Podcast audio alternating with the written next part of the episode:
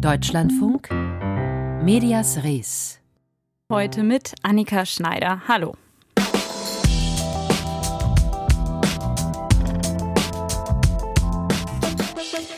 Im Parlament in Österreich, im Sozialausschuss, da gab es gestern eine Schweigeminute zum Gedenken an einen verstorbenen Politiker.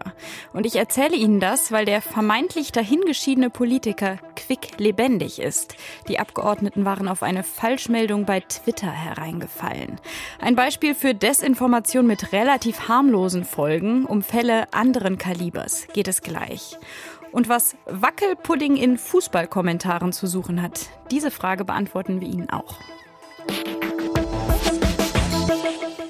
Erst einmal schauen wir auf einen Radiosender, der noch relativ neu am Markt ist. Brillux Radio. Ein bundesweiter Sender, der so klingt wie viele andere Privatradiosender auch. Musik, Moderationen, Interviews, Nachrichten, Wetter. Aber Brillux Radio ist kein klassischer Radiosender, denn er wird komplett finanziert von einem einzigen Unternehmen, dem Farben- und Lackhersteller Brillux aus Münster. Dass sich da eine Firma einen eigenen Radiokanal leistet, das ist für Deutschland noch relativ neu. Christoph Sterz hat sich das Programm für uns angeschaut und natürlich auch reingehört. Brillux Radio. Ach, der Herbst, Freunde. Heute ist ja auch wieder so ein Standard-Herbsttag. Und was ich am Herbst echt gerne mag, sind diese bunten Blätter an den Bäumen. Aber wieso werden die überhaupt bunt und warum fallen die dann runter? Bunte Blätter, bunte Wände, buntes Leben. Farbe ist ein wichtiges Thema bei Brillux Radio. Vor allem, wenn es um das eigene Haus oder die eigene Wohnung geht. In den zwölf Live-Stunden pro Tag legt der Sender seinen Schwerpunkt aufs Renovieren, Gestalten und Sanieren und will damit Privatleute erreichen, sagt Chefredakteur Sebastian Schaska. In den meisten Fällen macht man sich vielleicht Gedanken darüber, möchte ich die Wand zu Hause ockerfarben oder weiß haben. Die wenigsten machen sich aber Gedanken darüber, was kommt denn da eigentlich für ein Hersteller drauf. Und das ist ja etwas, wo wir mit dem Radio auch ansetzen, dass wenn wir sagen, die Themen, über die wir informieren, da merkt man, da ist Substanz dahinter, nämlich das sind Menschen, die haben Ahnung davon, dass ich dann als Privatperson natürlich auch ein Interesse habe, dass ich dann zu Hause auch eben Brillux-Produkte, in dem Fall die Farbe, dann eben dann auch mit verbauen lasse. Damit das so kommt, läuft bei Brillux Radio aber keine plumpe Werbung. Die Botschaften des Unternehmens werden deutlich subtiler unter die Leute gebracht, mit gut gelaunten Moderatoren, angenehmer Musik und der Botschaft, wie wichtig ein schönes Zuhause doch ist.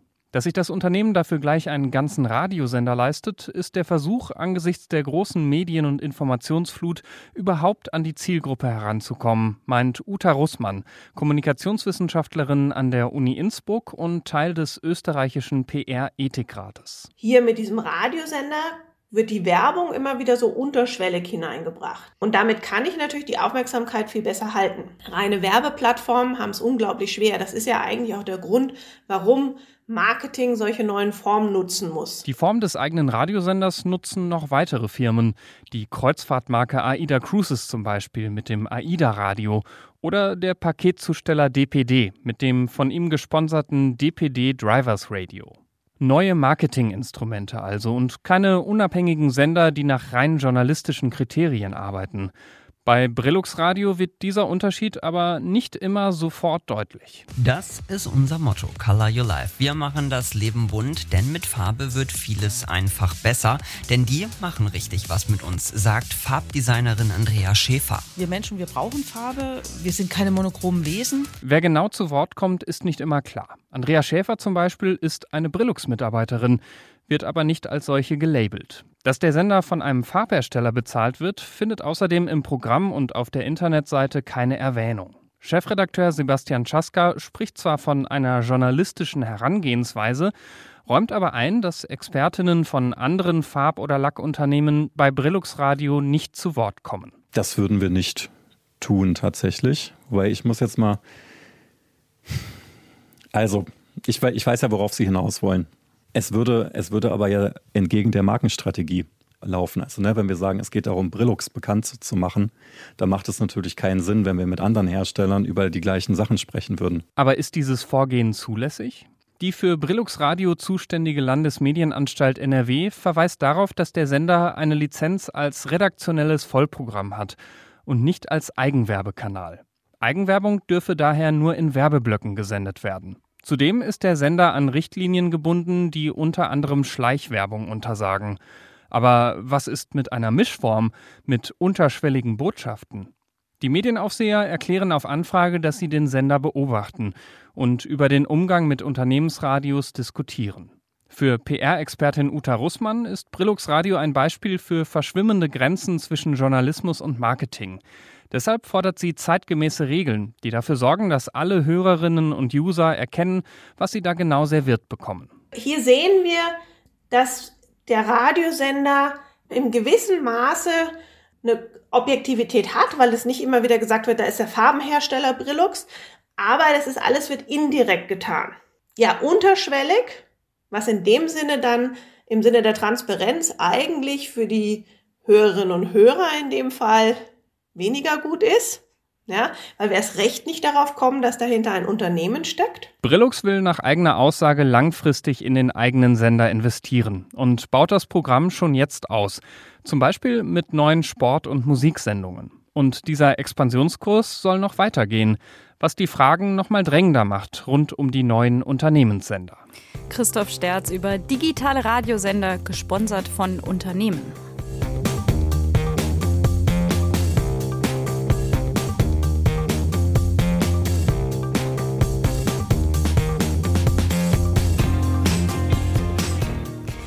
Russland führt seinen Krieg gegen die Ukraine nicht nur mit Panzern und Bomben, sondern auch mit dem, was unter dem Label hybride Kriegsführung läuft. In der europäischen Öffentlichkeit werden gezielt Falschnachrichten gestreut, die der russischen Regierung nutzen sollen.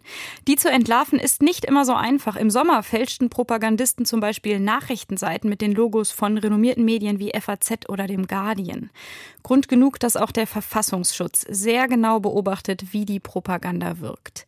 Desinformation und Demokratie. Das war gestern Abend Thema bei einer Veranstaltung des Verfassungsschutzes in Hessen. Ludger Fittgau war für uns dabei.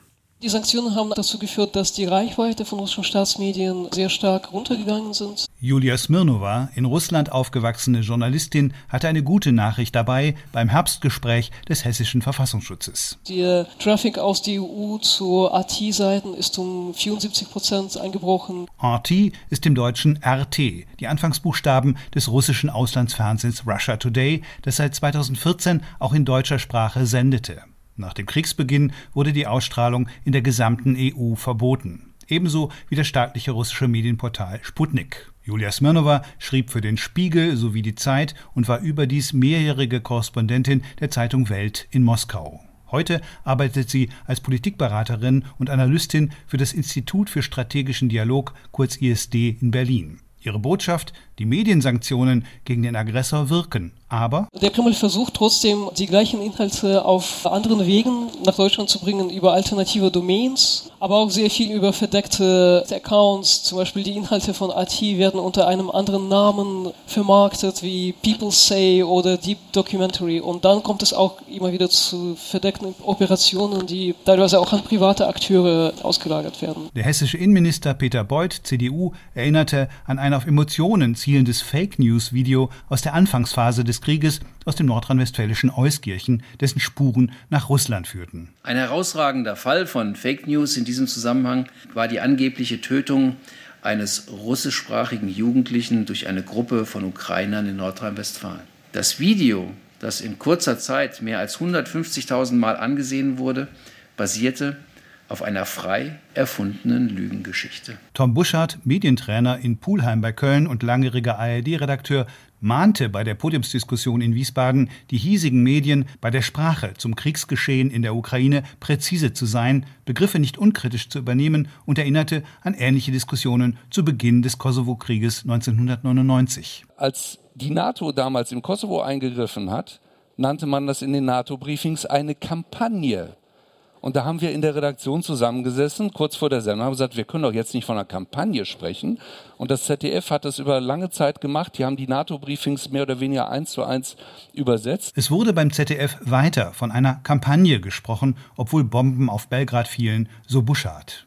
Das Land Hessen kündigte nun an, der Fake News Flut ein weiteres digitales Stoppschild entgegenzustellen. Ein neues Portal mit dem Namen Der Fabulant soll mit informativen und humorvollen Beiträgen über grassierende Verschwörungserzählungen aufklären. Peter Beuth, der hessische Innenminister. Das wirkte im besten Fall auch Ängsten und Unsicherheiten entgegen, die infolge der jüngsten Krisen bei vielen Bürgerinnen und Bürgern entstanden sind. Doch die westlichen Demokratien erwiesen sich gerade als wehrhafter, als es die Autokraten in Russland und China erhofft hatten. Diese Meinung vertrat Andreas Farner vom Bundesnachrichtendienst. Die deutsche Gesellschaft sei durch die Pandemie genauso durchgekommen wie zuvor durch die Migrationskrise. Wir haben jetzt einen Krieg in Europa und wir haben Energiepreissteigerung und Inflation. Da kommt schon sehr viel auf uns zu. Aber gleichwohl, das Schiff schwimmt und wir sollten auch nicht uns nur immer auf uns selber konzentrieren. Das öffentliche Bewusstsein sei der Tod der Desinformation, glaubt der Geheimdienstler. Ludger Fittgau zur Frage, wie der hessische Verfassungsschutz auf das Thema Desinformation blickt. Auch der Verfassungsschutz in Niedersachsen hat Ende Oktober noch einmal vor Falschinformationen gewarnt. Im Zusammenhang mit Verschwörungsmythen rund um die Energiekrise.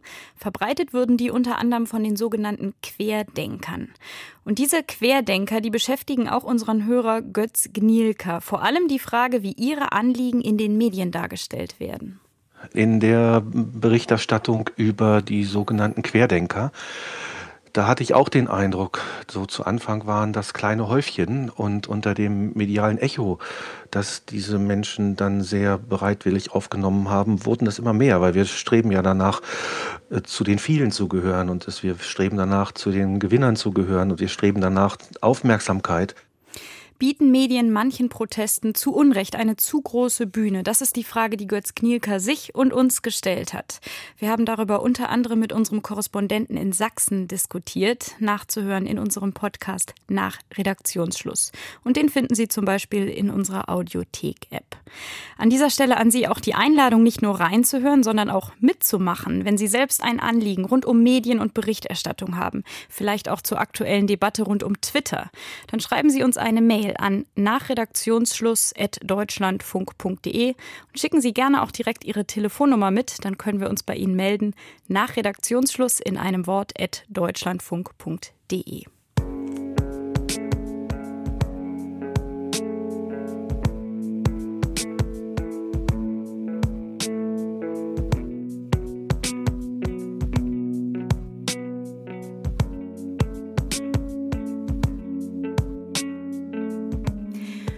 Über 7000 Euro Monatsgehalt für jemanden, der gar nicht arbeitet. Was absurd klingt, das ist die neueste Meldung aus dem Rundfunk Berlin-Brandenburg. Seit Monaten decken Journalistinnen und Journalisten dort immer neue Missstände auf.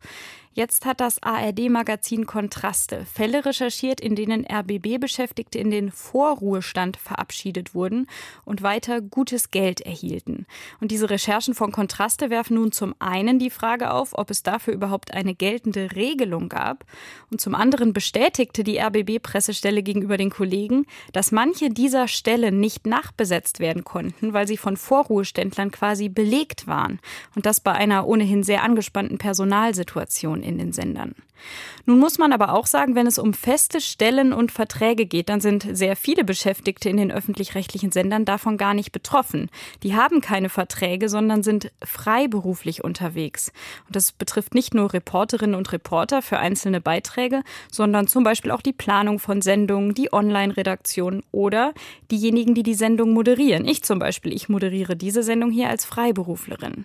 Ohne die sogenannten Freien sähe das Programm ganz anders aus und wie Sie auf die aktuelle Debatte zu RBB und Co. blicken, hat Michael Mayer nachgefragt. Dagmar Bednarek ist langjährige Reporterin und Redakteurin der Berliner Abendschau, der Lokalsendung des RBB. Und sie ist wie viele andere Menschen, die das Programm des RBB prägen, freie Mitarbeiterin. Als solche engagiert sie sich auch als Sprecherin der freien Vertretung. Die letzten Monate nach der Absetzung der damaligen RBB-Intendantin Patricia Schlesinger waren die wohl unruhigsten Zeiten seit der Gründung des Senders. Seitdem hat sich immerhin einiges zum Positiven geändert, sagt Bednarek. Also zuallererst möchte ich mal feststellen, dass es ein großes Bemühen gab und gegeben hat, uns einzubeziehen. Nicht nur die Freien, sondern die komplette Belegschaft hat ja sehr klar gemacht, nicht mehr ohne uns. Und die Stimmung ist entsprechend bei den Belegschaftsversammlungen zum Beispiel auch immer noch sehr gereizt und sehr aufgewühlt, weil immer noch nicht das Gefühl vorherrscht, wir werden tatsächlich so ernst genommen, wie wir uns ernst genommen fühlen wollen. Problem ist nicht nur im RBB, dass freie Mitarbeitende bei Programmentscheidungen oft keinerlei Mitspracherecht haben, obwohl sie sie von Kürzungen oder Veränderungen meist als allererste betroffen sind und obwohl sie beträchtliche Teile des Programms, ob Radio, Fernsehen oder online machen. Im RBB etwa müssen, so verkündete es die neue Intendantin Katrin Fernau kürzlich, in den nächsten Jahren rund 40 Millionen Euro eingespart werden, weil in der Vergangenheit Mittel zu großzügig verbraucht wurden, etwa für fiktionale Produktionen oder das ARD Mittagsmagazin. Und das wird auf Kosten der Freien gehen, fürchtet Freiensprecherin Dagmar Bednarek. Sie meint, dass trotz aller Bemühungen bislang noch zu wenig Beteiligungsmöglichkeiten der freien Mitarbeitenden fest verankert wurden. Ein Problem sei, dass im Personalrat des Senders nach wie vor keine Vertreter oder Vertreterinnen der Freien sitzen, obwohl diese Forderung seit Jahren besteht. Beim WDR in Köln ist das anders. Sieben freie Mitarbeiter und Mitarbeiterinnen sitzen dort seit zehn Jahren im Personalrat. Sie sind ordentliche Mitglieder, sagt Anja Arp, Mitglied der Freien Vertretung im WDR, was ein Riesenfortschritt sei. Wir haben eine Menge erreicht und was ich selber so feststellen kann in den zehn Jahren, als wir angefangen haben, im Personalrat vertreten zu sein, da war die Kenntnis über die spezielle Situation der Freien im BDR wirklich erschreckend gering. Und das hat sich halt erheblich verändert. Ein Problem allerdings bleibt bei allen ARD-Anstalten. Die Programmmittel für die Freien sind gewissermaßen die Verfügungsmasse. Denn das Arbeitsrecht bietet so gut wie keine Möglichkeiten, festangestellte Mitarbeitende zu entlassen oder gar Rentenzahlungen an ehemalige zu kürzen. Für Freie gelten diese Regeln nicht. Und, wenn es hart auf hart kommt, haben sie so gut wie keine Einflussmöglichkeit, die Einstellung einer Sendung oder gar eines ganzen Senders zu verhindern. Björn Staschen, beim NDR festangestellter Redakteur und seit Jahren mit Veränderungsprozessen in den Redaktionen betraut, meint, dass in den ARD-Anstalten die Mitarbeitenden kaum gehört würden, wenn es um Veränderungen im Programm gehe, feste wie freie gleichermaßen. Das müsse sich ändern, erklärte er im Interview mit dem RBB. Stichwort Kollegialitätsprinzip. Ob es dann richtig ist oder nicht, vielleicht müssen wir es mal ausprobieren. Also ist es vielleicht sinnvoll, dass mehr Menschen an der Spitze mitreden und entscheiden dürfen und nicht am Ende nur einer. Aus meiner Sicht ist es auch sinnvoll, dass wir Personalräten, Redaktionsausschüssen Mitsprache geben. Warum sollten die nicht zumindest bei bestimmten Themen in der Geschäftsleitung sitzen? Warum sitzen die beim NDR, das ist bei einigen anderen Sendern auch anders, im Rundfunkrat dabei, haben aber kein Stimmrecht. Dagmar Bednarek vom RBB kann diese Forderung nur unterstützen. Noch vor dem Abgang von Patricia Schlesinger wurde beim RBB etwa das Vorabendprogramm reformiert. Über 70 Freie mussten gehen bzw. sich neue Jobs im Haus suchen. Ergebnis war ein Absturz der Quoten. Diese Reform gilt bis heute als Desaster in vielerlei Hinsicht. Damals wurden die freien Mitarbeiter nicht gefragt, sagt Bednarek. Nun stehe man erneut vor großen Umbrüchen. Jetzt werden wieder Sparentscheidungen getroffen, die wieder über die Köpfe der Macherinnen und Macher hinweggehen. Das ist falsch, finden wir, und kann auch nur wieder böse enden. Und ich weiß auch nicht, ob wir das so hinnehmen werden. Also wie gesagt, wir haben der Intendantin schon angekündigt, dass wir das nicht in Ordnung finden und dass wir uns eine Einbeziehung wünschen. Wie auch immer die aussieht, muss man mal drüber reden. Wir hoffen, dass wir da gehört werden. Sagt Dagmar Bednarek, eine von vielen tausend Freien bei den öffentlich-rechtlichen.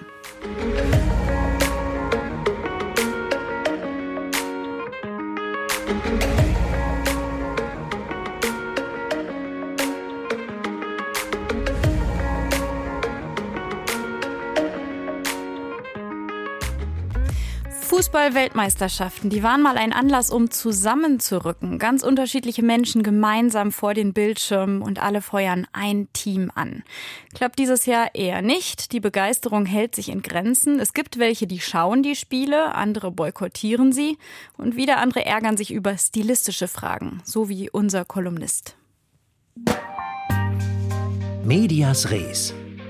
Matthias Dell.